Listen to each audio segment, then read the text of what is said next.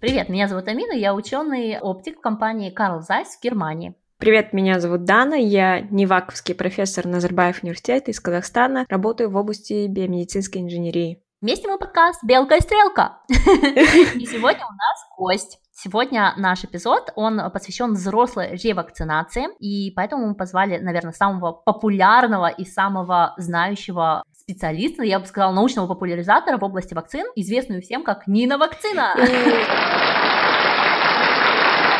Всем привет, да, это я, меня зовут Обласова Антонина, я веду страничку Нина Вакцина в Инстаграме, а, я биолог по образованию, и последние лет 10 э, моя, так сказать, судьба сложилась так, что я то так, то эдак пересекалась с различными биотехнологическими сферами, что в итоге меня почему-то привело вот к вакцинации, то есть это не моя как бы профессия исходно, но это мое такое прям профессиональное хобби, я бы сказала. Вот, так что буду рада ответить на вопросы да, сегодня у нас, если честно, очень много вопросов. Лично я вышла на твою страничку, когда сама задумалась о своей взрослой ревакцинации. Мне было 29 лет, и я узнала, что, оказывается, мне не все вакцины в нашем постсоветском детстве правильно проставили и что после этого изменились регламенты. Скажи, пожалуйста, как сейчас должен выглядеть список вакцин, которые есть у взрослого человека до, ну, вот, к 30 годам, да, скажем? А, ну, смотри, здесь на самом деле сильно зависит от того, где человек вообще родился, да, потому что я думаю, у вас достаточно международная аудитория, вот. А, но среднестатистический взрослый человек, там, 30-летний, родившийся Советском Союзе должен быть привит от туберкулеза, от коклюша дифтерии столбняка, от кори краснухи паротита. Это такая вот базовая, необходимая, достаточная основа. Вот. Ну и количество доз может быть разное, потому что в нашем советском прошлом, к сожалению, тоже были ложные медотводы, вот, которые тянутся из далекого прошлого, которые, когда еще было меньше знаний о непосредственно о вакцинации, да, то есть все постоянно развивается, э, мы больше узнаем, узнаем, как бы, как вакцина влияет, как не влияет и так далее. Соответственно, раньше там медотводов было больше, потому что не знали, что, как вакцина повлияет. Потом изучили, поняли, что все ок и можно делать. Вот. Даже там в каком-то состоянии, которое раньше не считалось допустимым. Вот. А, еще полиомиелит забыла. Так, туберкулез, коклюш, дифтерия, столбняк, полиомиелит, корь, эпидемический паротит. Краснуху ввели позже. Вот. Соответственно, с 96-98 года началось расширение календаря. У нас появилось в некоторых регионах с разной интенсивностью. Вот с 96 по 2001 год начали вакцинировать от краснухи и гепатита Б. Вот, то есть, в принципе, например, я, да, мне там сейчас 34 года, а я от краснухи не была привита. Вот, от гепатита Б я не была привита, я выросла в маленьком городе, и э, у нас не было никаких программ по вакцинации ну, старших детей. А после 96-98 годов начали вакцинировать от гепатита Б в роддоме, да, то есть это на первом году жизни, и от краснухи тоже в год. А потом увеличили количество доз от кори и паротита. Да? Раньше была одна доза, потом две, потому что тоже расширили знания, что одной дозы недостаточно. А сколько примерно дают, как бы, скажем, в проценте одна доза кори, да? Вот человек сделал только одну дозу. Он же все равно чуть-чуть защищен, да? Да, конечно, здесь э, идет э, как бы такое распределение у кори. От кори краснухи паротита на самом деле у нас нет ревакцинации. Первая доза и подчищающая доза. То есть получается, что люди, привитые одной дозой, они там где-то в 95% случаев вырабатывают нормальный иммунный ответ. Вот, а 5% не вырабатывает. Для этого делают еще одну дозу, чтобы повысить процент ответивших. Вот, соответственно, какое-то время вот все люди, которые дали ответ на первую дозу, они защищены. Постепенно, со временем, эта защита начинает падать. Соответственно, вторая доза, она не только вычищает тех, кто не ответил на первую, да, не выработал иммунитет, но и продлевает срок защиты. Вот, поэтому, если есть одна доза, то, возможно, конкретно этому человеку, которому была сделана одна доза, он, может быть, и до 80 лет проживет э, с этой защитой от нее. Но мы не знаем просто индивидуально, да, у этого человека будет эта защита там через 30 лет, а у этого не будет, да, то есть мы не можем этого предсказать. Поэтому оптимальный график, да, это две дозы, которая там у 97% дает долгосрочную практически пожизненную защиту. Но тем не менее, даже при этом сценарии есть люди, у которых к 30 годам нулевые титры антител. Окей. Ты знаешь, я когда задумалась о своей ревакцинации, сейчас к 30 годам я ревакцинировала корь, краснуху, свинку, да? Кажется, они вторые. Да, паротит да, ММР, да. А, вот. И э, коклюш, дифтерию, столбняк, полиэмилит. Вот. Эти две вакцины у меня есть, я их поставила вот в 30-летнем возрасте потому что они идут вот так вот суммарно, да, и я посмотрела в своей детской карте, что что-то мне проставили, что-то не проставили, где-то было написано, что мне проставили там одну дозу, хотя сейчас детям ставят две, и, соответственно, я просто пошла и проставила их, не сдавая анализ на антитела. Вот можешь пояснить, почему это был нормальный поступок, и почему хватит на меня наезжать за то, что я такая безответственная? Так, значит, прежде чем ответить на вопрос, хотела бы небольшое такое, не знаю, лингвистическое или терминологическое уточнение внести, да, что вакцины у нас делают, их не ставят. А врачи смеются, что ставят капельницу на пол, да, потому что она на ножке непосредственно. А вакцины, да, это укол а, или капли в рот, да, их все-таки делают. Вот. Возвращаясь к вопросу, который я забыла. Вопрос был классный, вопрос был... Все, вспомнила. Можно ли а, просто сделать прививку, а, не проверяя, а, есть иммунитет или нет? Здесь я всегда говорю такую сакраментальную фразу, что наличие иммунитета – это не противопоказание к вакцинации. Он у вас может быть. Совершенно спокойно. Вы сделаете прививку, и он будет еще больше мало иммунитета не бывает. Да? Соответственно, если мы говорим о э, неживых вакцинах, такие как, как люш, дифтерия, столбняк, то, в принципе, у этих трех инфекций срок действия вакцины немножко отличается от коклюша. Скорее всего, к 30 годам у человека иммунитета уже нет. Ну, это не скорее mm-hmm. всего, это 99%. Если только ты не переболела им где-то вот э, в недавнем прошлом. То есть он не стойкий. Дифтерия тоже, она там где-то лет 20-25 в принципе может держаться.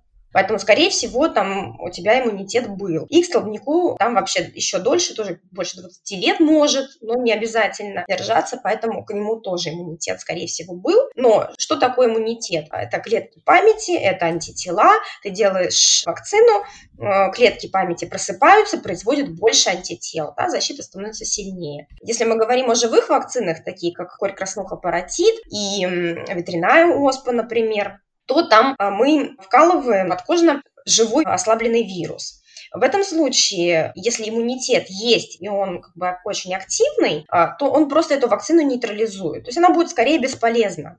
То есть она не будет опасна, она будет бесполезна. То есть опасность только для вашего кошелька. Поэтому, когда меня спрашивают, а вот я не знаю, болела ли я ветрянкой в детстве или нет, uh-huh. мне сейчас можно сделать вакцину? Я говорю, ну вот зависит от вашего финансового положения. Да? А вы можете сдать анализ, он стоит на наши деньги тысячу рублей. То есть это примерно 10-15 евро. Я не математик, поэтому простите меня, если что. Да у нас сейчас такой курс еще каждый день скачет, так что сегодня это 10 евро, завтра 15. Не, так чтобы было понятно, да, у вас там тенге в Германии евро, да, всех разная валюта, поэтому к общему знаменателю, чтобы всем было понятно, о какой сумме речь. Соответственно, можно сдать анализ, да, потратить вот 10 евро, узнать два варианта ответа. Либо антитела есть, либо антител нет. Соответственно, если антител нет, вы точно знаете, что вам нужна прививка, делайте две дозы, которые там сейчас в России обойдутся, ну, тысяч восемь рублей. Ну, так, в лучшем случае. Соответственно, а если вы переплатите просто 10% от суммы, да, за этот анализ, потратите больше. А если окажется, что антитела есть, вы эти 8 тысяч сэкономите. То есть здесь это не обязательно, да, это лишний поход к врачу, это, возможно, лишние деньги, но они не влияют. То есть можно просто пойти и сделать, если, так скажем так, ну, плюс-минус 8 тысяч, не сильно, так сказать, побеспокоит бюджет. Подведем, так сказать, линию для наших слушателей, которые иногда не очень внимательны.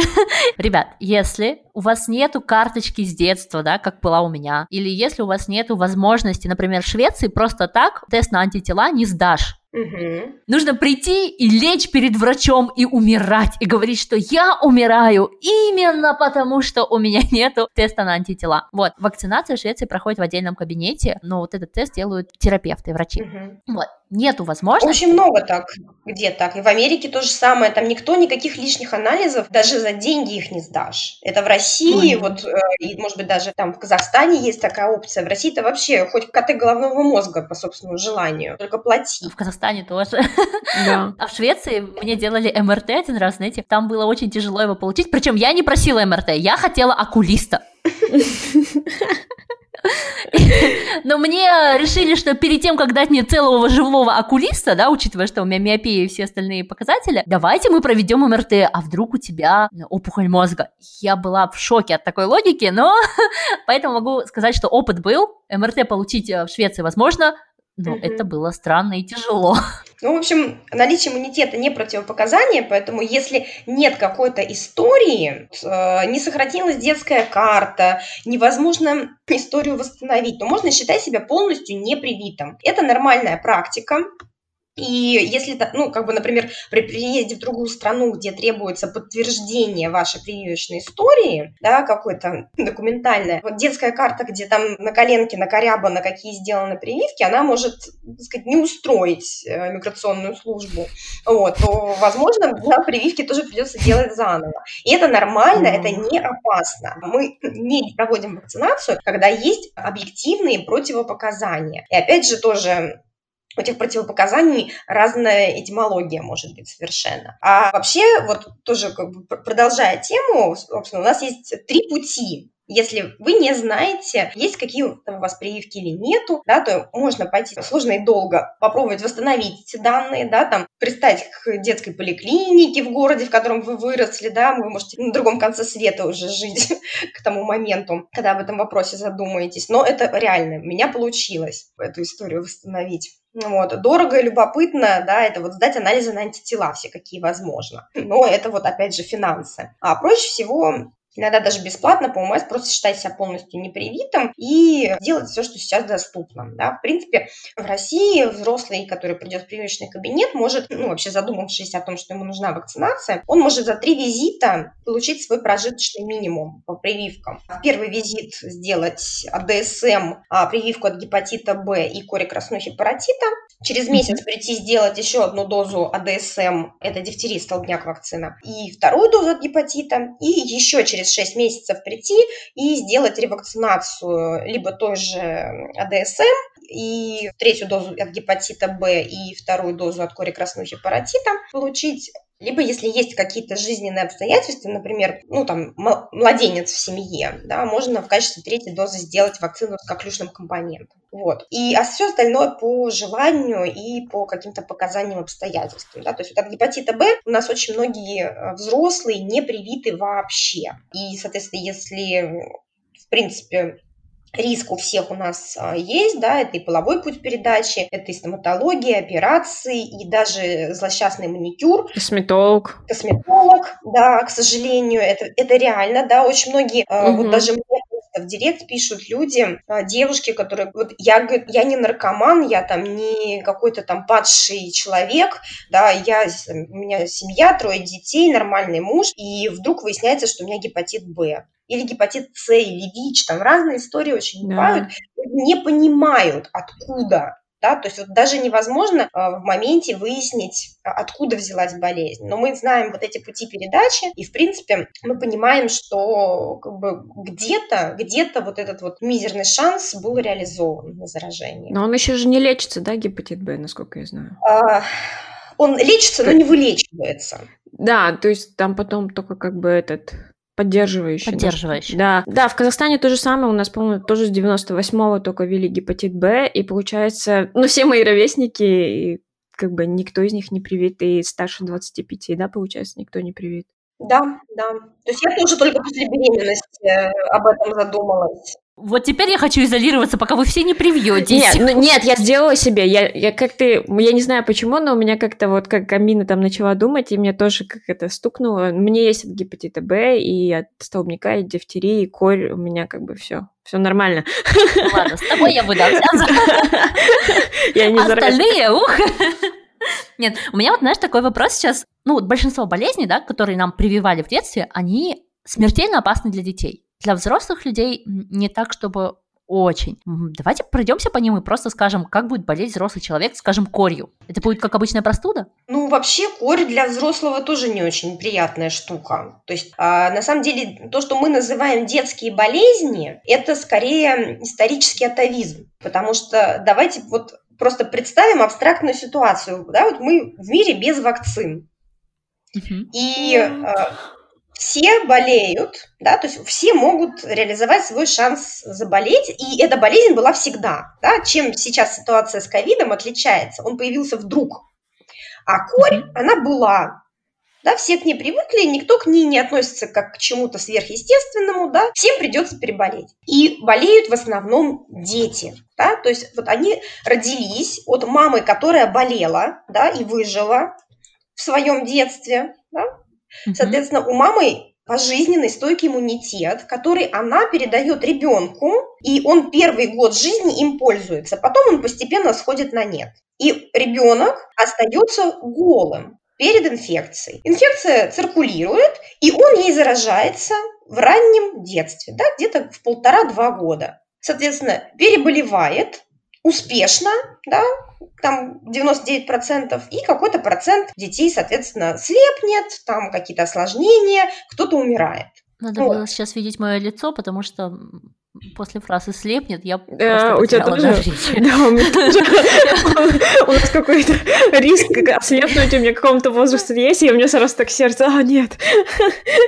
Да, вот, к сожалению, да, есть, ну, у всех болезней какие-то свои осложнения. Соответственно, вот у нас отсеялась какая-то часть, которые не выжили, все остальные выжили и сохранились вот в этой нашей популяции. Соответственно, они выросли и начали э, как бы заводить своих детей. И история повторяется. Мы видим, что из поколения в поколение болеют только дети. Mm. Вот она, детская болезнь. А когда мы вводим вакцинацию, мы вмешиваемся вот в этот естественный ход событий, который нам не нравится. Он естественный, но он не прикольный, да, потому что нам не хочется, чтобы дети умирали. Соответственно, мы вакцинируем детей до того момента, как они станут уязвимыми, и продлеваем срок вот этой защиты. Да? Мы на первом году жизни не вакцинируем, потому что э, от мамы у нас иммунитет еще передается. Вот. И вакцинируем вот в год, в 15 месяцев примерно, да, в разных странах по-разному. А, и дальше, соответственно, ребенок не болеет. Тем самым мы прекращаем циркуляцию вирусов в популяции, и у нас часть взрослых, получается, которые не ответили на вакцину, да, у нас где-то 3% популяции таких людей у них есть шанс э, заболеть, если они встретятся с этим вирусом. Да? В основном это завозные случаи, и они могут заболеть. И вот, в принципе, у взрослых корь течет тоже очень тяжело. И mm. ветрянка течет очень тяжело. По коре я цифры, к сожалению, на память не помню, а вот по ветрянке, по-моему, в 15 раз э, взрослые подростки чаще требуют госпитализации и выше летальность этого заболевания от простой ветрянки. Да, нас всегда же с детства пугали как раз смертностью по да ветрянки, ветрянки типа, да. до 30 лет не заболел, обязательно вакцина, а то смертность. Вот. Но почему-то по другим болезням про взрослых людей совершенно ничего не говорили никогда. И я, честно, так получилось, что у меня в возрасте, когда мне было 25-28 лет, очень многие мои подруги забеременели. И многие из них начали бояться краснухи. Uh-huh. И стали uh-huh. у меня спрашивать прямым текстом, вакцинирована ли я от краснухи, болела ли я в детстве. В детстве я болела только ветрянкой и простудами обычными, да. То есть, вот, и, соответственно, нет. Так я нашла свою карту прививочную, увидела, что краснухи у меня не стояло, пришлось изучить вообще вопрос, и оказалось, что вот два года назад про взрослую вакцинацию мало кто говорил. Было как-то активно про прививочников и антипрививочников, но про то, что мы, взрослые люди, оказывается, тоже э, участвуем в процессе переноса, и то, что у нас иммунитет сходит на нет, и то, что там дифтерию каждые 10 лет надо повторять, никто ничего такого не, не говорил. Я, я потому и начала писать такие посты э, в виде набата, что типа а быстро все задумайтесь. Нет, ну, вот. на самом деле, и это, это ты сейчас так говоришь, но в Казахстане сейчас такая же ситуация. Мне такое ощущение, что мы сейчас говорим о том, что в Казахстане никто не говорит, потому что я сейчас пыталась сделать какой-то Google Research и ничего не нашла.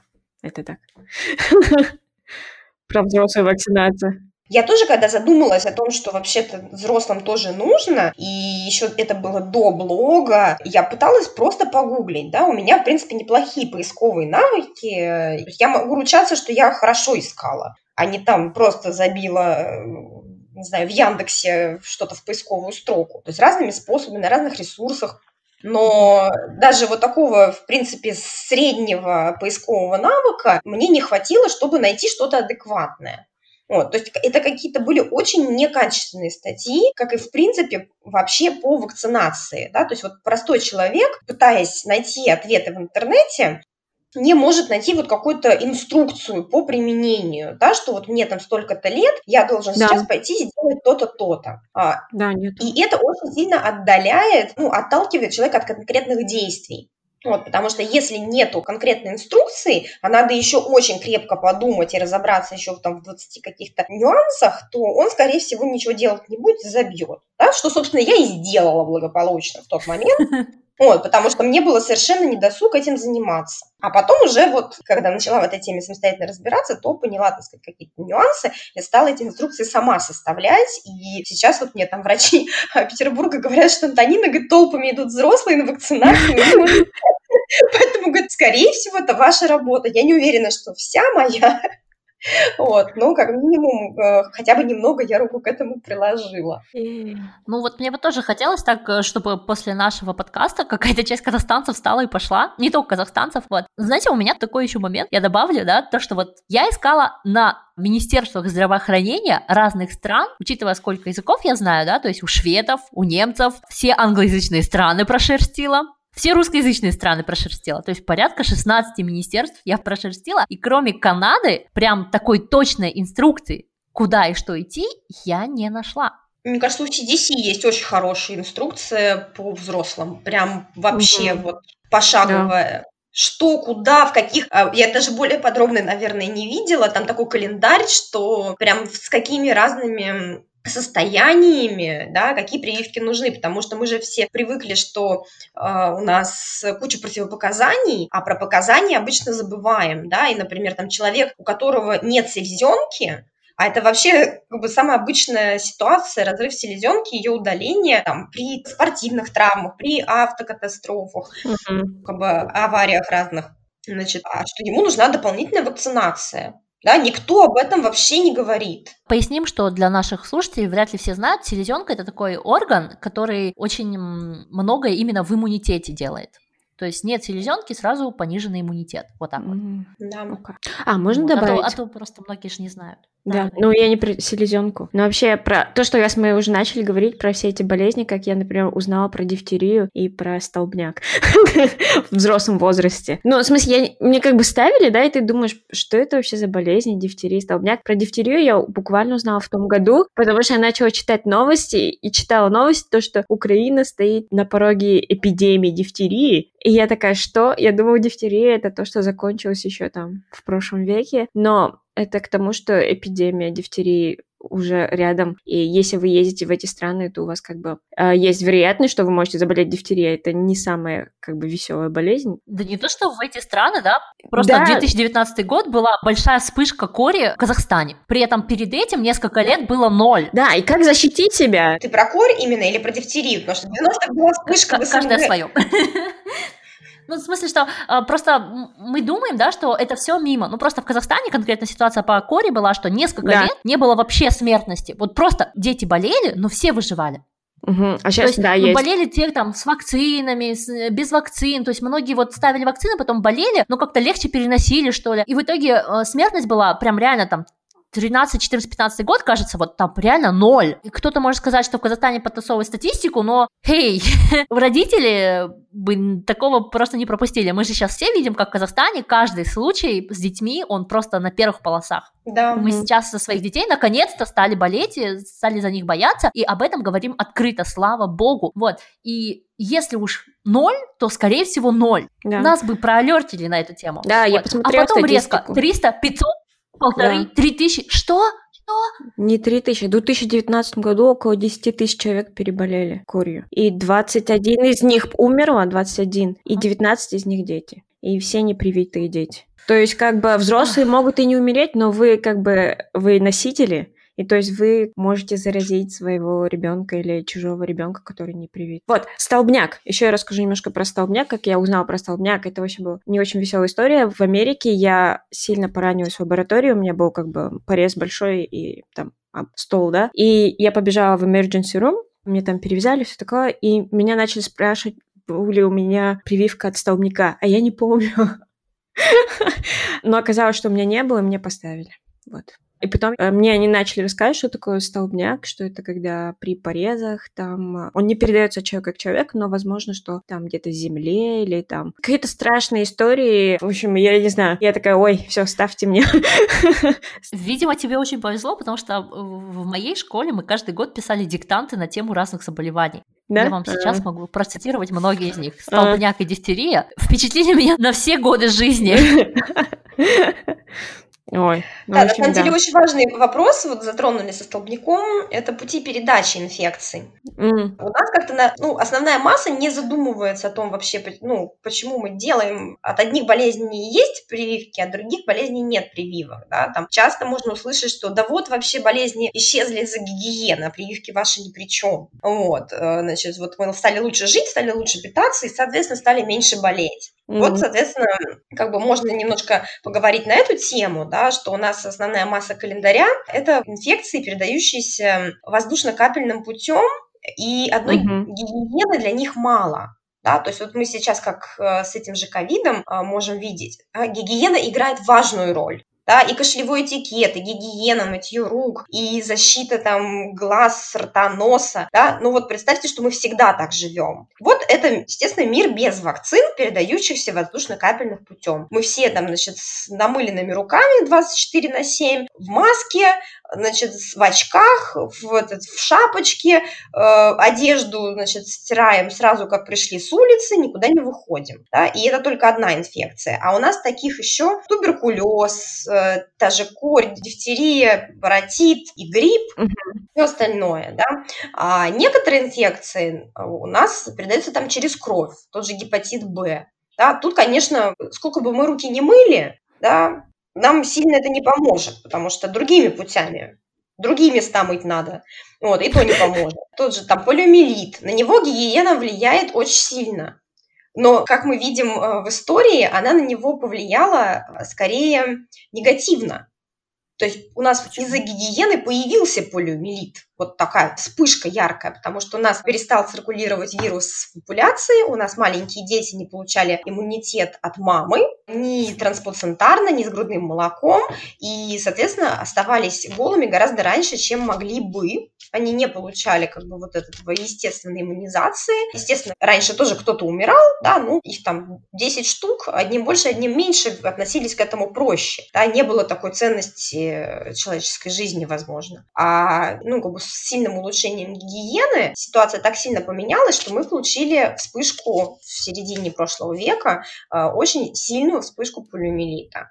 Вот, и встал вопрос о вакцинации. А там какой-нибудь э, этот клещевой энцефалит, скажем, да, угу. это вообще, да, тоже мы как бы от другого человека, в принципе, заразиться не можем. Если, так сказать, вот пойдем в лес, да, нас заражают, соответственно, клещи.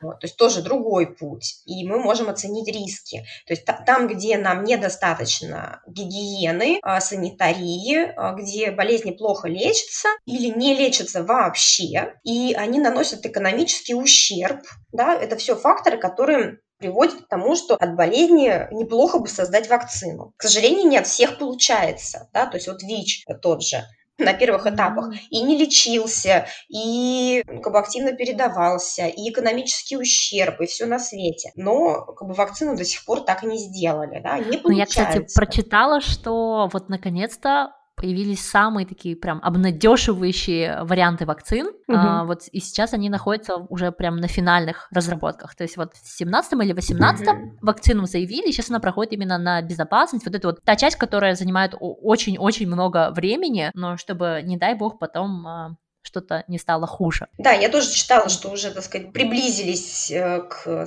ну, вот не то, что к созданию, да, а к уже регистрации такой вакцины. Но вот мне теперь интересно, какой процент людей захочет ее сделать? Mm. Потому что я, у нас приличная семья, да, и мы, так сказать, нам ВИЧ не грозит. Это, мне кажется, абсолютно будет типичная позиция, да, потому что, в принципе, там тот же гепатит Б мало чем да. отличается. Ну вот, я думаю, что конкретно в Казахстане у нас просто в 2005 или 2006 году была такая большая новость. У нас более 100 детей заразили ВИЧем. То есть это сделали да, больницы, сами врачи, это сделали да. случайно, это, ну, это, естественно, была врачебная ошибка, никто не ходил и не травил их просто так, но это вот была халатность, это человеческий фактор. Mm-hmm. И вот сейчас эти дети, им уже по 15, ну, где-то вот 15-17 лет, и первые из них делают вот стейтмент, что я ну, их личности не то что скрывались, да, но это было незаконно распространять, что вот этот ребенок, он с ВИЧем, его заразили тогда в Шимкенте в 2005 вот. А теперь эти дети выросли, они сами принимают решения, и некоторые из них делают такой standing out и рассказывают о своей жизни. И мне кажется, что у Казахстана есть конкретные такие вот шансы, что эта вакцинация большинством будет принята. Я на это очень-очень надеюсь, потому что это, конечно, была огромная трагедия. Ну вот да. здесь вопрос, э, как люди будут к этому относиться, да? Э, у вас есть такие яркие примеры перед глазами, да, которые сейчас на слуху, а в основном как-то люди относятся, что это меня не касается. Да? И нету такой настороженности. В основном какая-то активная позиция есть у людей, которые видели своими глазами ну, там даже не касательно ВИЧа, а вообще любых болезней. Вот кто видел младенца, задыхающегося, как Люша, или пролежал в инфекционной больнице с ротавирусом, да, в котором основная масса скажет, фу, да подумаешь, как это понос.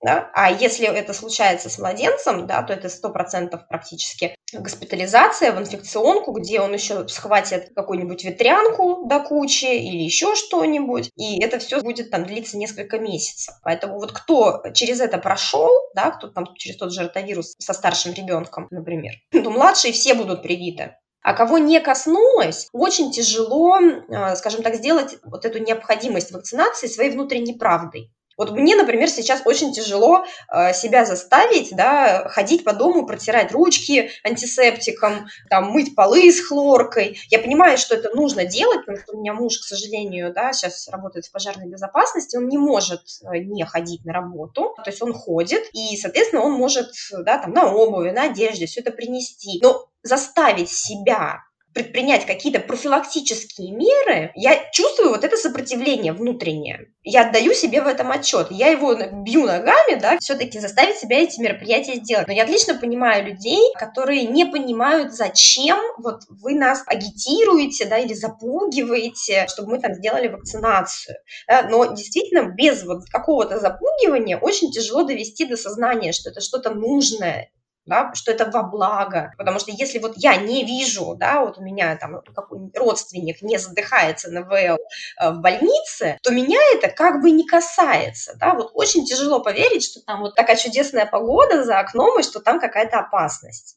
Ну вот вопрос такой. Наша аудитория это в среднем от 25 до 30 лет, молодые все. И вот они хотят сделать, мы уже поняли, да, что, скорее всего, мы их сейчас убедили последние 40 минут, что им нужна вакцинация. С чего они могут начать? Как им начать? И что делать, если, например, ты девушка, да, это как бы ты планируешь тоже беременность, это как раз такой возраст. С чего все начать? Вот, действие. А, ну, смотрите, вне зависимости от пола, да, если вы не знаете вообще ничего о своем прививочном статусе, так называемом, да, и хотите побыстрее, да, с этой темой расквитаться, тратить минимум денег, а, минимум времени, то вы просто идете к своему там, участковому терапевту, ну, по крайней мере, вот в России, я думаю, что в Казахстане примерно такая же система, и говорите, что вот у меня нет данных о вакцинации, я хочу обновить да, чтобы четко иметь э, всю информацию. Соответственно, терапевт выписывает вам направление, скорее всего, да, и вы можете, если в этот же день прививочный кабинет работает, можете сделать первую порцию прививок. А, можно сделать это все за три визита. Соответственно, в первый визит дифтерия, столбняк, гепатит Б и коль краснуха. Это будет несколько уколов. Не всегда наши медсестры там, или врачи соглашаются, к сожалению, на такое, но так можно делать. И, соответственно, если вы человек активный, то лучше на это настоять, потому что иначе придется там в эту поликлинику мотаться каждый месяц практически. Потому что там по российскому законодательству интервал должен между разноименными прививками должен быть не менее одного месяца. В Казахстане, mm-hmm. насколько я знаю, такого правила нет, но оно, возможно, соблюдается негласно. Mm-hmm. Вот, ну, по традиции. Вот. Соответственно, вот эти вот раз, два, три, четыре, пять, шесть, семь инфекций, от которых вы должны быть привиты, это так называемый прожиточный минимум, да? Соответственно, еще два визита вы доделываете недостающие дозы, и это вот ваша вакцинация, да, как бы без которой желательно не обходиться. Сезонно можно делать а, прививку от гриппа, да, это с сентября по ноябрь примерно, а, либо позже, если есть, э, ну, как бы, если вы просто поняли о том, что это нужно там где-нибудь в январе. Соответственно, это вот то, что необходимо. И любой, в принципе, будущей маме при подготовке к беременности это обязательно стоит сделать, да, проверить все свои календарные прививки. Если есть какой-то, ну, как бы данные сохранились, если нет, их сделать. Особое внимание уделить коре, краснухе и паротиту. Ну, краснуха, она более или менее на слуху, и обычно в обследование перед беременностью входит анализ на антитела к этой инфекции, потому что у многих детей она проходит в виде простого ОРВИ,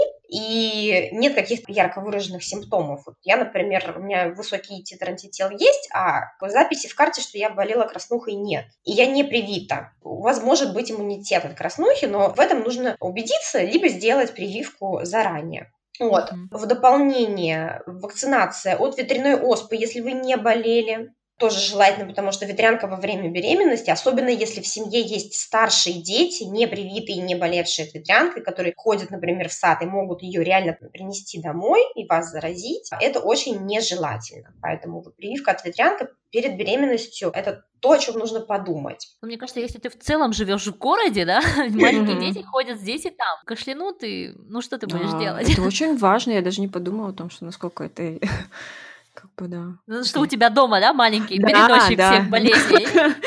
На самом деле состав семьи – это очень важный фактор в принятии решений о вакцинации, потому что, как мы уже поговорили, да, мы несем ответственность не только индивидуальная защита, это еще защита окружения. Но когда мы говорим про окружение, да, вот всплывает термин коллективный иммунитет и так далее, и какие-то абстрактные, далекие люди, которые нас вообще не касаются и не волнуют. Да? Но вообще-то окружение – это в первую очередь наши родственники, совместно с нами проживающие. Это и младшие, и старшие дети, и пожилые родственники, и люди с какими-то хроническими заболеваниями, для которых просто некоторые инфекции могут быть более опасные. Да? И, следовательно, наш как бы, долг, как их близких людей, создать такой вот кокон да, чтобы у них было меньше рисков этими болезнями заразиться. Ну, в принципе, не только же люди, с кем ты живешь, но вот, допустим, если ты каждый день встречаешься с подругой и не живешь с ней в одном доме, да а она планирует беременность.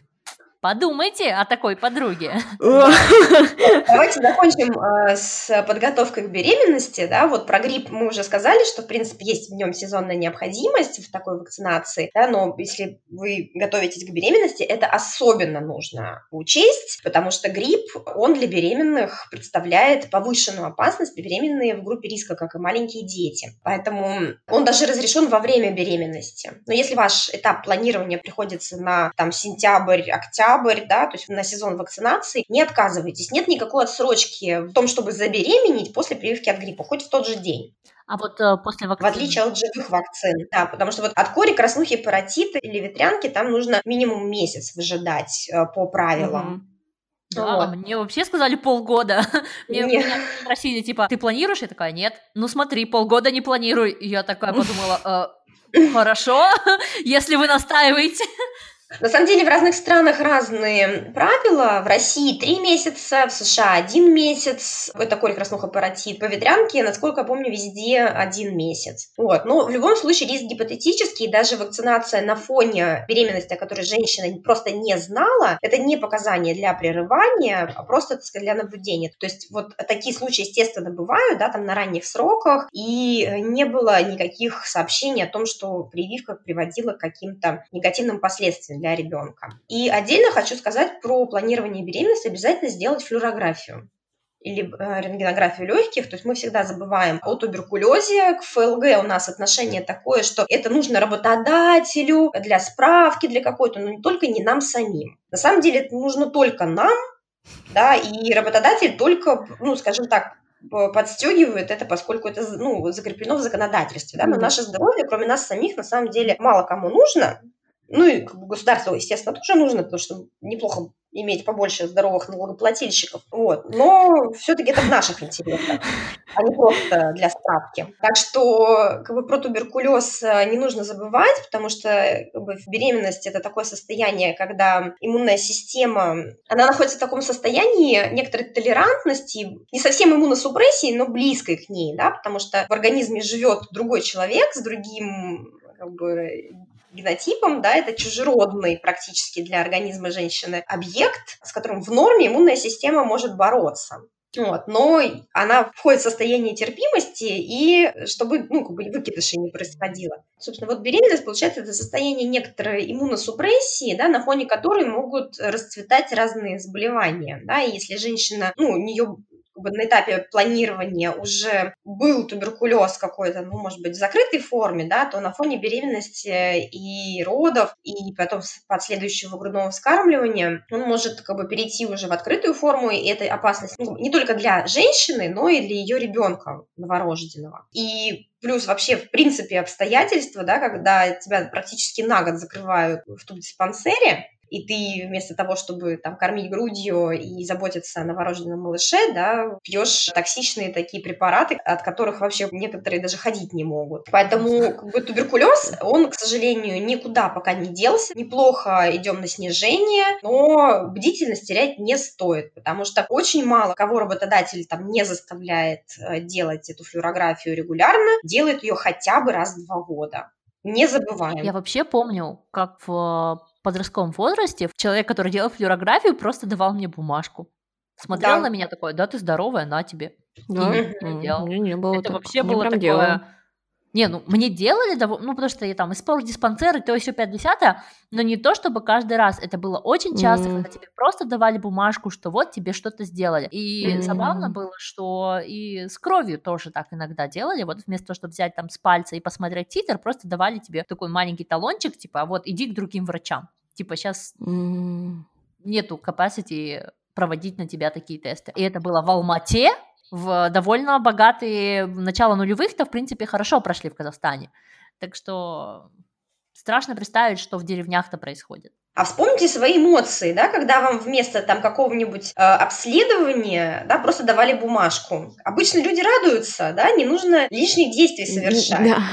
А на самом деле это совершенно не в их интересах. Просто очень мало кто понимает, да. И я помню, что я вот лично флюорографию в университете, пока училась, делала только потому, что я числилась в общежитии, как будто бы я там mm. живу, и для того, чтобы жить в общежитии, это было обязательным. То есть тебе mm-hmm. не продлевали на следующий год. И я вот ходила, делала. Но я помню, что это было вот прямо, блин, да кому это надо?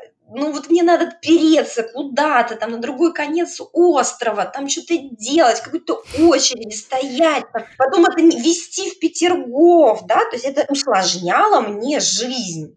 И я совершенно как бы, не соотносила, да, вот потратить день на то, чтобы сделать флюорографию, отвести эту справку как бы в пригород, и год потерянный в результате туберкулеза. Потому что это может быть когда-то случиться, а может быть и не случится, а вот это уже надо делать прямо сейчас. И вот это вот геморрой, который меня раздражает, да, вот прям бесит, что мне надо оторвать задницу от дивана и что-то сделать. А то, ну, это какая-то там далекая перспектива, и не факт, что, так сказать, меня это когда-нибудь коснется. Ну вот год, то, что ты сказала, это еще, знаете, это само лечение. Дело в том, что у меня есть знакомая, которая в Алмате переболела туберкулезом. Она заразилась, скорее всего, после простуды, уже выздоровев, поехала в университет, и в автобусе на нее, наверное, там кто-то кашлянул.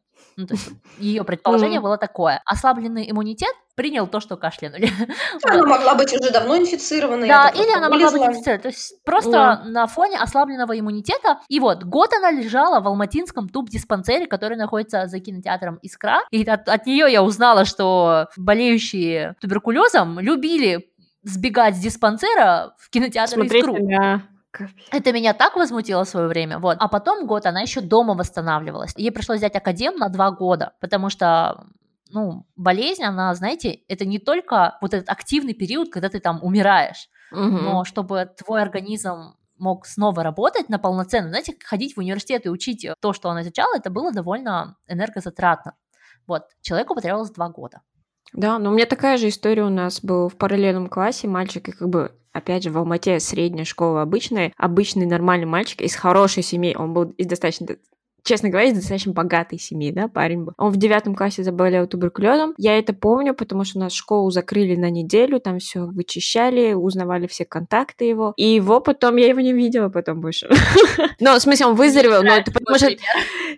Нет, потом видели, как уже в университете, или там, когда уже все школу закончили, как бы, и там ВКонтакте его там в Одноклассниках уже потом видели, да. Но то, что он просто в школу потом не вернулся, потому что он два года как бы лечился вот два-три года, получается, он просто выпал у него все из этой жизни. И как бы, ну, мы не знаем, как он заболел, потому что как бы он...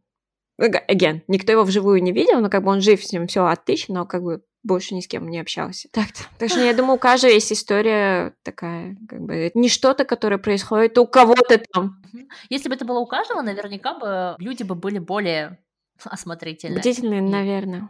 Наверное. Ну вот мелькал одно время, недавнее, фильм вышел «Тога», или там старый диснеевский мультик про Балта, такой детский. Это как раз вот к вопросу дифтерии, да, что люди, у которых вот дети умирают на руках, да, дифтерии, угу. готовы там на собаках 10 тысяч километров пробежать и вот ну, буквально свою жизнь отдать, чтобы только их спасти. А у нас сейчас как бы защита, да, она доступна, но мы не видим болезни, и, соответственно, у нас нет какой-то мотивации. Угу. Ну вот прежде чем мы пойдем еще поговорим про антипрививочников немножечко, мне бы хотелось спросить про старшее поколение. То есть я для себя примерно представляю, что вот 30 годам нужно было ревакцинироваться, и потом к 50.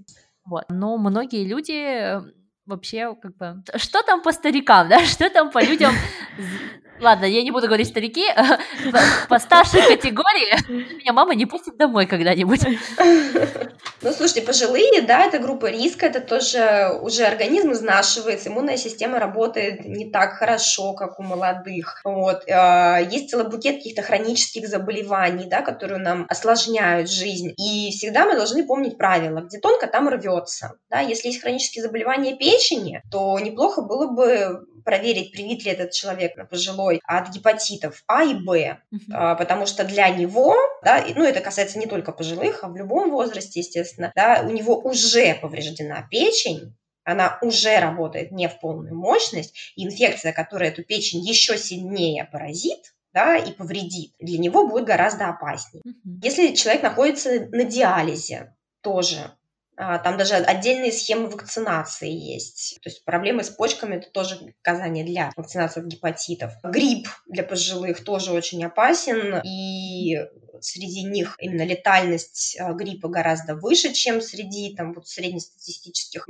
там, здоровых взрослых. Пневмококковая инфекция, да, там и как осложнение от гриппа, и, в принципе, если попадаешь в больницу, да, там на какие-то операции, не дай бог, э, может быть, потребуется там искусственная вентиляция легких, и э, там, ну, может быть, достаточно долгая госпитализация, это все может привести к пневмококковой инфекции. Поэтому вакцинация от пневмококка для пожилых рекомендована в очень многих странах. Вот, менингококковая инфекция тоже пожилым опасна, но редко где, в каких странах она рекомендована рутинно. Это все-таки очень дорогая вакцина, а инфекция все-таки редкая. Поэтому я ее э, рекомендую в случае, если в семье вместе с, э, с пожилым человеком проживают подростки. Не дети, подростки, а подростки.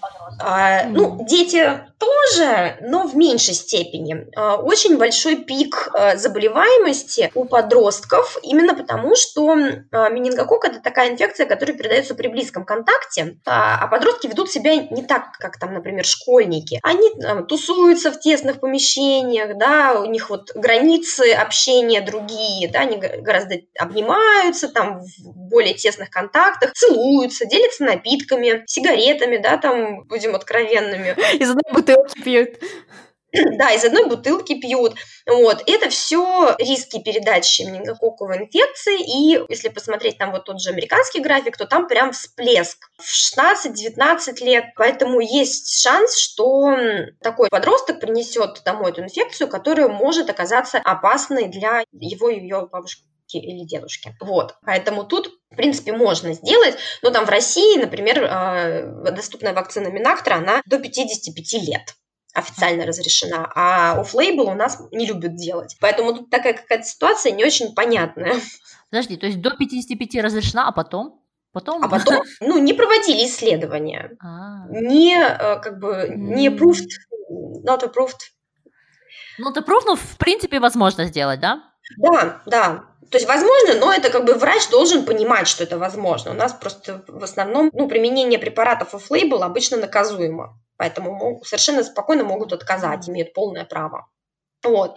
А, и еще одной как бы, важной такой инфекцией, которая, к сожалению, там в той же России, я думаю, что в Казахстане и подавно, э, вакцина недоступна, это поясывающий герпес. Это на самом деле не какое-то самостоятельное заболевание, его источник сидит практически в каждом из нас, да, потому что все мы болели uh-huh. ветряной оспой, в детстве практически, кто-то в более позднем возрасте. И, соответственно, вот этот вирус ветрянки варицелла зостер, он сидит у нас в организме, никуда не девается, не покидает нас. Такой вот наш этот сосед пожизненный. И на фоне ослабления э, защитных сил организма, которые, например, часто на фоне грудного вскармливания а, происходит, да, такое какое-то истощение, или у пожилых может вылезать такой рецидив ветрянки, в виде поясывающего герпеса. Очень неприятная штука. У меня был эпизод как раз во время грудного вскармливания. Это было буквально два маленьких крохотных прыщика, но они доставляли мне дискомфорт страшный. Это может быть не два прыщика, это может быть на всю спину, это жуткие боли. Вот у моей мамы было на лице.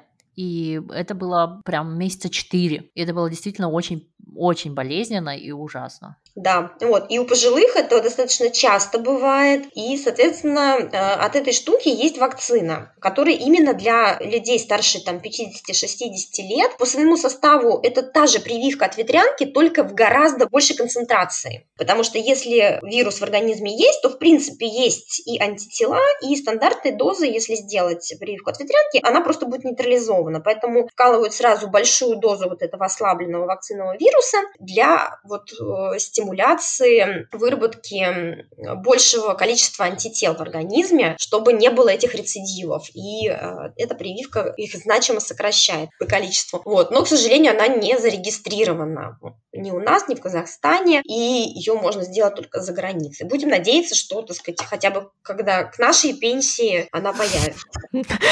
Или мы съездим за границу. Может такой так, туризм прививочный я, туризм сделать. Я, подумываю, если честно, завтра сходить теперь сделать ее. В воскресенье мне все равно. Я сломаю дверь. Что-то я прям испугалась. Если в любой момент, возможно, вдруг я завтра заболею ковидом, ослабнет иммунка и привет. Два прыща испортят мне настроение, кошмар. Нет, не хочу такого. Нет, ну как бы для э, взрослых, к сожалению, она не применяется. Но, может быть, это и не так критично, потому что, ну, для взрослых это скорее просто дискомфорт. Просто для пожилых это именно какая-то такая уже больше опасность. Хочу еще про пожилых досказать, что мы, кроме вакцинации непосредственно пожилого человека, да, мы всегда можем вакцинировать окружение. Вот, потому что mm. мы всегда, естественно, учитываем противопоказания. У человека могут быть в текущий момент просто противопоказания для вакцинации от того же опоясывающего герпеса. Но мы, вакцинируя окружение там, и от гриппа, и от менингокока, да, мы снижаем, в принципе, его шансы чем-то заболеть. Да? То есть вот мы всегда, когда нам нужно кого-то защитить конкретного, мы смотрим, от чего мы его индивидуально можем защитить, и какой кокон вот этот мы можем создать вокруг него. Да? Это касается пожилых и там, новорожденных детей, и людей с иммунодефицитами различными. Да? То есть мы всегда можем не только самого человека привить, но и тех, кто часто с ним в постоянном контакте. Этим мы уже значительно снижаем риски. Да? То есть мы как бы комплексно к этому вопросу подходим. И какие у тебя у самой вакцины, и какие вакцины ты бы, например, планировала сделать там в 50 лет, в 60? Вот. Угу. Ну, смотри, у меня, в принципе, по календарю, который в детстве, было все сделано. А, все сделано вовремя, в соответствии с тем, какой календарь был тогда. Ага. А вот, значит, ветрянка я болела, краснухой я, видимо, тоже болела, я упоминала, потому что антитела есть, а прививки ну, на тот момент еще не было.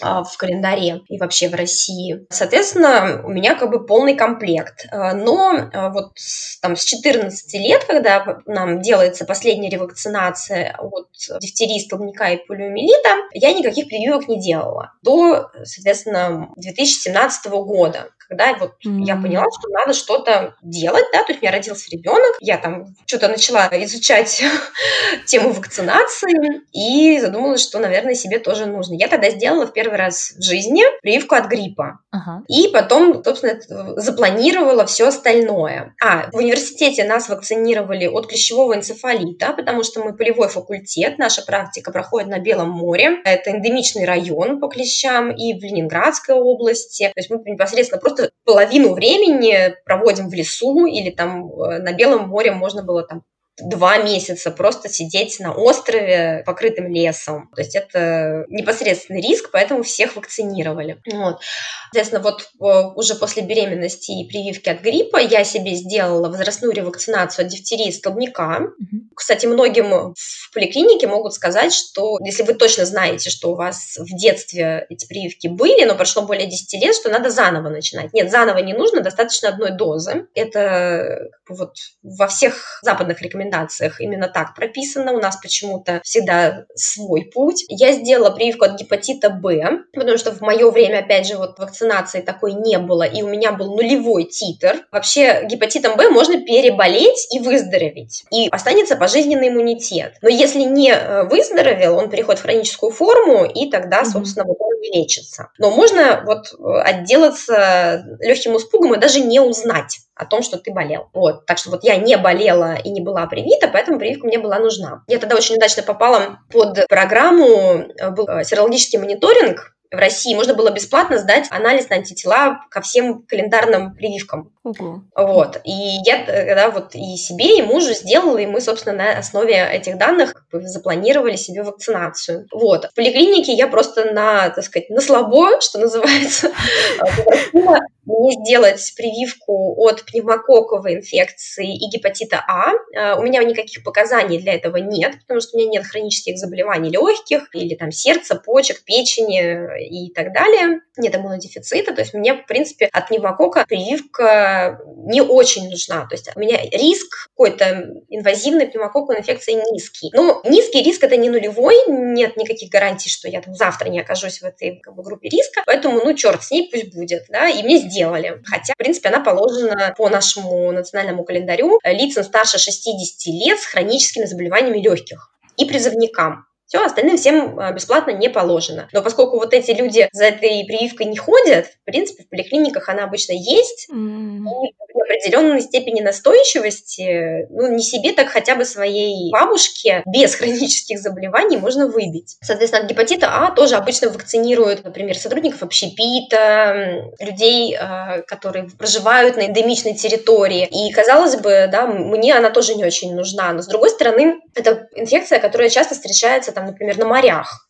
да, ну не на морях, mm-hmm. в теплых странах, в ту же Индии, мы вот с мужем, нам нравится, например, ездить в Индию. Грозит это нам теперь, конечно, не скоро, я думаю, вот, но э, как бы, раньше мы ездили и как-то не очень об этом задумывались, но подумали, что, наверное, все-таки стоит. Вот у мужа, кстати, есть антитела, то есть он гепатитом А болел. Угу. Но тоже об этом в стертой форме. Mm-hmm. Вот, а у меня не было, и я себе прививку сделала. А если покопаться еще немножко, то, например, Санкт-Петербург считается районом неблагоприятным по гепатиту А. Mm-hmm. Вот, и вообще жителям Петербурга неплохо было бы его делать. А американский этот ЦКЗ, например, рекомендует в принципе всем туристам, выезжающим в Россию, делать эту прививку. А европейцам. Э, рекомендуют делать э, туберкулезную, если выезжаешь в Россию. Взрослым? Да. А, ну, да. по крайней мере, я не раз слышала от э, туристов Швеции, кто любит mm. ездить в Россию, что перед они делали вакцину, в том числе от туберкулеза. Мне было Круто. интересно. Не знала. Вот нашим профессорам тоже, которые эти экспаты, им тоже советуют. Uh-huh. То есть сильно рекомендуют сделать. Тем более, они же в университете. А от туберкулеза? Или... Ага. Угу. Да. От казахстанских студентов. Вы не знаете, чем они кашлянут на вас? Вы не знаете, чем они так не болеют? Ну. Ужас. Представляю, как это в их глазах выглядит, да, в наши страны ездить. Да, но у тебя, ну, мы поняли, у тебя полный пакет. У меня полный, да, да. А есть у тебя что-то еще, кроме стандартных вот э, уже не детских болезней? У меня э, вроде нет. А, ну, кстати, у меня есть вопрос к Нине такой. Вот я тоже кого-то агитировала э, сделать вот взрослую вакцинацию. Человек даже сагитировался и пошел в поликлинику. Ей поставили столбняк, дифтерию, гепатит Б и что-то еще, но они поставили корь, потому что она была старше 35 лет. Что? Почему не ставят людям кори старше 35? А, это вопрос финансирования. Национальный календарь – это документ, это госгарантия, что вот мы вот этих вот людей считаем нужным, важным защитить от этих инфекций и сделаем это за свой счет. Вот. Mm. То есть в среднем, да, там, до 35 лет от кори. В более старшей группе там есть определенные группы риска, которых в более старшем возрасте считают важным оплатить им эту вакцинацию. От краснухи там, например, до 25 лет. Ну, это, возможно, исторически как-то связано с тем, что, ну, до 25 лет у нас женщины, да, должны забеременеть. Ну, mm сами понимаете, что мы немножко в мире живем, да, и до 25 лет это все-таки, ну, естественно, как бы есть беременности, рожают, но очень большой процент людей, которые заводят детей гораздо позже, и, естественно, они а, могут точно так же быть непривиты и не иметь иммунитета к краснухе. Но это просто как бы государственная гарантия. То есть это не значит, что ей эта прививка не нужна, ей просто государство ее не оплачивает. То есть ей нужно пойти и сделать ее за свой счет.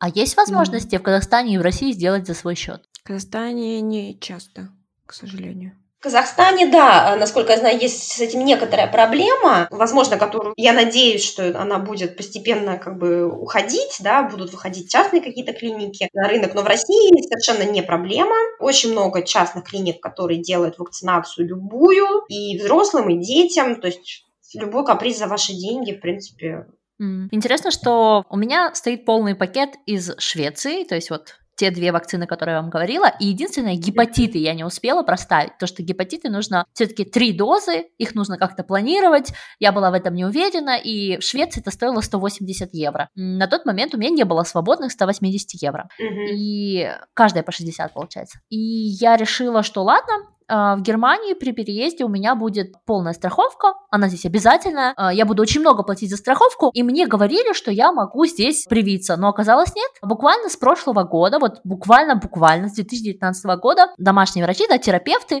они не могут больше рекомендовать, если ты там не поедешь куда-то. Причем тебе нужно поехать прям в какую-то трущобу трущобную, и то они при, привьют только от одного из гепатитов, не от обоих сразу. Не, я хотела сделать... Вот, и в итоге оказалось, что я живу рядом с городом Штутгарт, оказалось, что даже не во всех местах, где делают это платно, есть вакцина от двойного гепатита. У меня был шок. За такую огромедную страховку в Германии ты не можешь провакцинироваться от гепатита. Что такое? Ну, вообще, кстати, странно. Угу. Но в Казахстане рекомендуют, конечно, ездить в Россию. Вот. Или в Бишкек. Я вот знаю, что по да. желтой лихорадке алматинцы ездят в Бишкек. У нас северная часть ездит в Новосибирск, Челябинск куда-то еще туда. Вот. И вот под конец хотелось бы обсудить еще такую тему. У меня есть знакомая девочка, она выросла в семье противников вакцины. И хотя сама девочка как бы она следует канонам доказательной медицины, но именно в вопросах вакцинации у нее такой стоит блок. То есть для нее это как бы пойти против семьи, какие-то такие вот моменты. И в этом я впервые, наверное, столкнулась с опасностью у противников вакцин. Пока люди просто не хотят себе и своим детям ставить, это одно, но когда они транслируют такие мысли, вот как можно было бы достучаться до такого человека? Ну, вообще, на самом деле, достучаться до кого-то, если это ты этого хочешь, а человек этого не хочет, это достаточно бесполезная задача. Ну, точнее, не бесполезная, а бесперспективная. Вот, потому что, вот как ты правильно сказала, у человека стоит блок. Он тебя не слышит. И чем больше ты пытаешься да, до него достучаться, тем он крепче строит эту раковину вокруг себя, да, вот прям слой за слоем, обрастает хитином и никого не слышит. Соответственно, мой вообще выбор в этом вопросе не пытаться как-то персонально до кого-то донести, до кого я считаю нужным донести, да, потому что у меня тоже есть такие знакомые. Я считаю, что как бы нужно просто создавать позитивное окружение.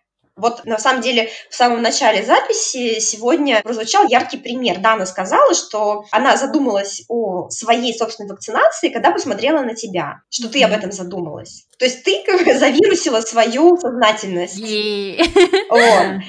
И вот это работает, да, ты, может быть, не убедила вот эту свою подругу в том, что ей нужно, но ты, не прилагая особых усилий, да, как бы убедила 10 или 20, или 30 других людей просто своим позитивным примером. Ты об этом задумалась, ты объяснила, почему ты об этом задумалась, почему это важно, да, у тебя немножко другой бэкграунд, ты вот писала диктанты про инфекционные болезни, да, и у тебя это на подборке.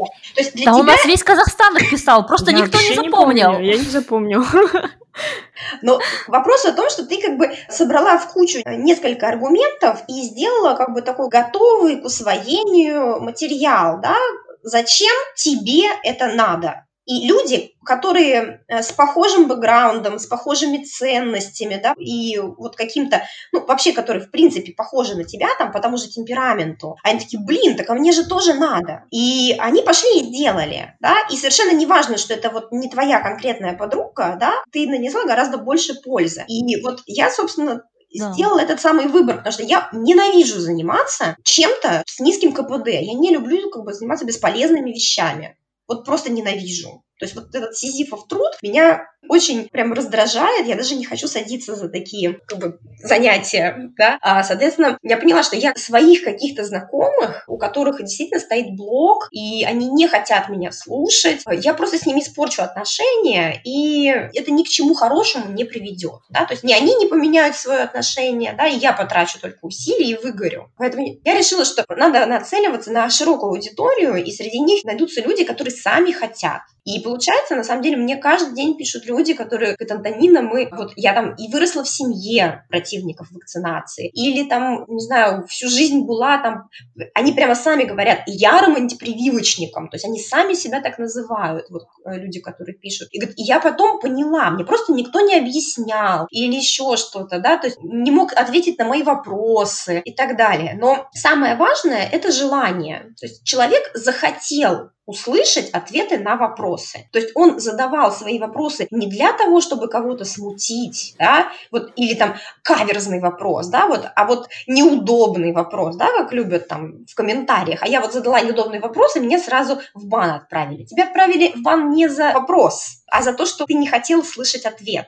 Это очень хорошо видно. А люди, которые хотят слышать ответ, они его слышат, пытаются разобраться, задают уточняющие вопросы, и в итоге они принимают свое взвешенное, вдумчиво осознанное решение, да, потому что заполняют пробелы в своих знаниях, да, которых им не хватало для того, чтобы это решение принять. И вот на самом деле, мне кажется, что вот какая-то персональное убеждение точечное, да, вот я хочу именно этого человека убедить. Это, ну, как минимум, очень большие, очень большие ресурсы, а, которые, скорее всего, просто пропадут. Mm-hmm. Поэтому ты как бы можешь просто своим примером не давить, может быть, через там, 5 или 8 или через 10 лет она как бы просто к этому привыкнет и э, свое решение поменяет, да, она захочет узнать, почему ты так делаешь. Угу. Круто. Спасибо. а, мне прям а, легче стало. Я, кстати, сразу вспомнила всех тех, кто написал, что... Ну, просто на этой неделе девушка написала, что она сделала вакцинацию год назад, а сейчас она беременна, и она особенно благодарна мне. И мне вот. было прям вау. Расскажи, пожалуйста, про вашу организацию, потому что мы все знаем про твой блог, он очень большой, но вас же много, и вы делаете разные лекции, воркшопы, и ваша деятельность, она очень разнообразна.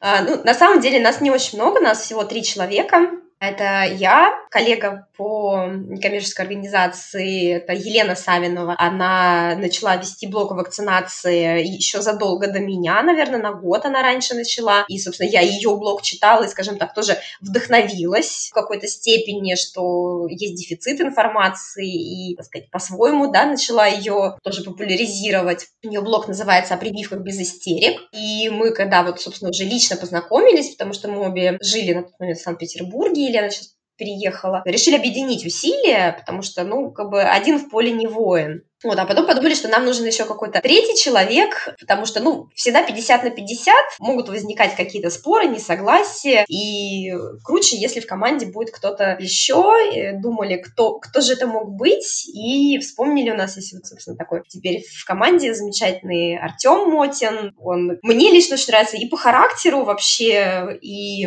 по своим там профессиональным качествам, то есть он вообще отлично вписался в команду, и у него есть возможности, желание заниматься такой вот деятельностью, он профессиональный организатор мероприятий, у него есть э, свой небольшой медицинский лекторий Докланд, СПБ, и вот, собственно, в таком составе мы а, зарегистрировали в феврале автономную некоммерческую организацию, которую называли коллективный иммунитет. Почему мы вообще решили, что нужно что-то регистрировать, да, потому что не, не все понимают, зачем это все надо, почему просто не вести блог, но если ты просто ведешь блог, ты всегда остаешься, ну, каким-то блогером, да, неизвестно вообще, кто ты такой, какой у тебя статус и отношение, что там вот мама там начиталась чего-то в Инстаграме, да, а теперь тут пришла врача учить, рассказывать ему, как правильно надо делать. Если ты все-таки какая-то официальная организация с каким-то статусом, всем другое отношение. Опять же, организация некоммерческая, да, и нам уже можно официально как-то э, поддерживать, да, какие-то donation переводить, э, не кому-то, да, на личную карточку, да, что mm-hmm, как бы yeah. э, это и,